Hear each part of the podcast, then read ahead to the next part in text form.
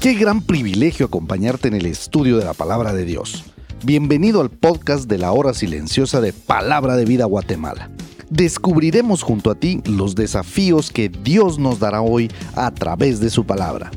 Deseamos que ya hayas tomado un tiempo para leer con anticipación el pasaje del día de hoy.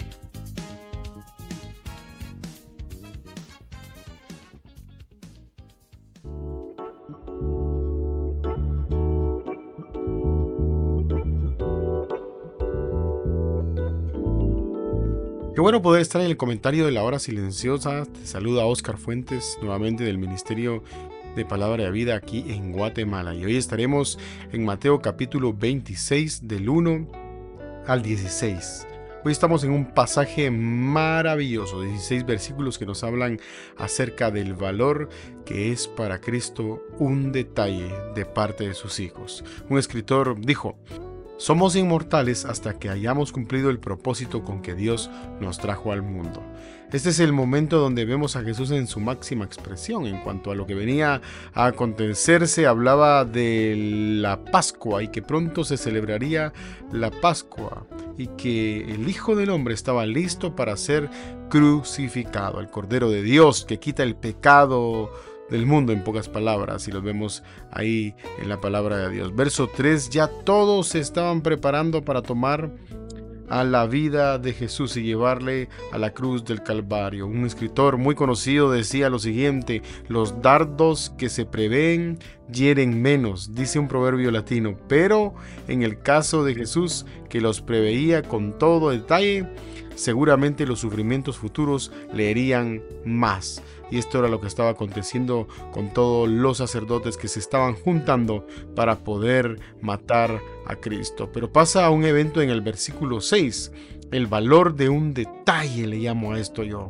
Dice la palabra de Dios que vino una mujer con un frasco de alabastro de perfume de gran precio y lo derramó sobre la cabeza de él estando sentado a la mesa. Dice la palabra de Dios que estaban en la casa de Simón el leproso y no cabe duda que este era uno de los que el Señor había sanado durante ese tiempo. Y vemos que estaba agradecido y lo había invitado a comer en su casa en Betania que estaba cerca de Jerusalén. Se supone eh, quien hizo esto fue una mujer eh, llamada María, la hermana de Marta y Lázaro, y sin duda alguna para nosotros podría parecer un acto meramente extraño. Este acto en realidad es un acto de respeto y dicho sea de paso, en nuestra sociedad se ha perdido el respeto hacia los grandes, el respeto hacia nuestras autoridades, el respeto hacia muchas cosas. Eh, y como creyentes tenemos que dar testimonio de lo que Dios ha hecho en nuestra vida. Un escritor decía acerca de este acto, cuando hay verdadero amor hacia Jesucristo en el corazón, nada es considerado demasiado bueno, ni suficiente bueno para entregárselo porque Él merece en realidad todo nuestro honor, toda nuestra honra. Por eso el servicio que yo hago a Dios solamente es el agradecimiento de lo que Él ya hizo por mí. No me alcanzaría nada para pagarle al Señor. De hecho, por eso Él ya lo pagó por mí. Y ese es el agradecimiento que yo tengo hacia Él. Lo pagó en esa cruz del Calvario. No cabe duda que María tenía un detalle guardado y era de gran valor. La pregunta que te quiero hacer el día de hoy es qué es lo que tienes para entregar de gran valor de tu vida a Cristo. Quizás tienes que hacer un sacrificio vivo, santo, agradable a Dios. Hay que entregar algo preciado para que Dios pueda limpiar el corazón. Sabes, ahí en Mateo capítulo 5 me encanta cuando dice, bienaventurado el de limpio corazón, porque ellos verán a Dios. Y a mí algo que me encanta de esto es que eh, nosotros no vamos a ver a Dios quizás eh, de una manera óptica, pero yo creo que sí podemos ver el obrar de Dios cuando venimos con un corazón limpio, entregándole todas las áreas de nuestra vida a nuestro buen Dios. Eh, los discípulos lo vieron como un despilfarro en medio de la sociedad Y con esto quiero detenerme un poco porque fíjense que el mundo ve como una pérdida de tiempo que nosotros vayamos a la iglesia, que sirvamos en la iglesia, que ofrendemos en la iglesia, que hagamos cosas para Dios, eh, que ayudemos al prójimo, lo ven como locura la predicación. Es lo mismo que estaba pasando, incluso los mismos discípulos fueron y dijeron esto de tal acción, dijeron esto es un desperdicio y probablemente eh, vas a tener gente alrededor tuya que te va a decir no desperdicies tu tiempo, pero no hay mejor inversión que la inversión del servicio a Dios, de ese gran Dios que ya hizo todo por nosotros. Sabes, ellos ponen las excusas de no entregarlo todo.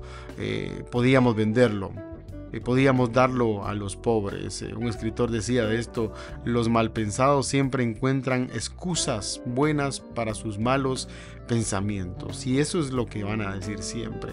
Es la verdad porque estaban enfrente del maestro. No había excusa alguna para acusarla, solamente tenían que ver lo que Cristo estaba apreciando, ese detalle de gran valor. Nosotros como espectadores de lo que Dios está haciendo en la vida de otras personas, tenemos que alegrarnos. Jesús le llama a este acto de esta mujer una buena obra. Por eso le dice, ¿por qué molestáis a esta mujer? A los pobres siempre los van a tener. Significa que ellos iban a hacer obras buenas siempre, pero tenían que aprovechar que tenían a Cristo. Hoy podemos decir como creyentes que tenemos a Cristo y eso es lo mejor que nos ha pasado. Fue de gran valor.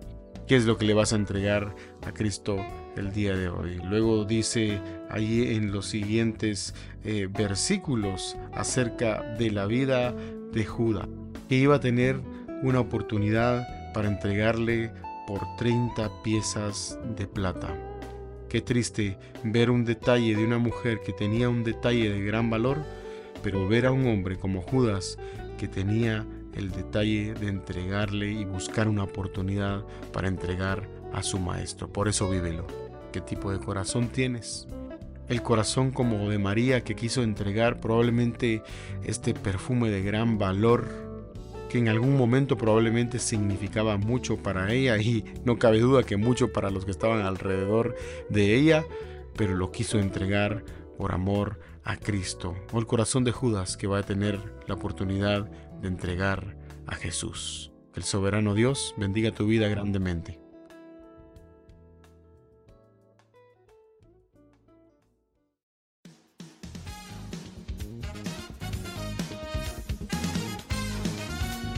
Es emocionante saber los tesoros que Dios tiene en su palabra para nosotros. Ayuda a tus amigos a que descubran la voluntad de Dios para su vida. Comparte este podcast con ellos. No olvides seguirnos en nuestras redes sociales.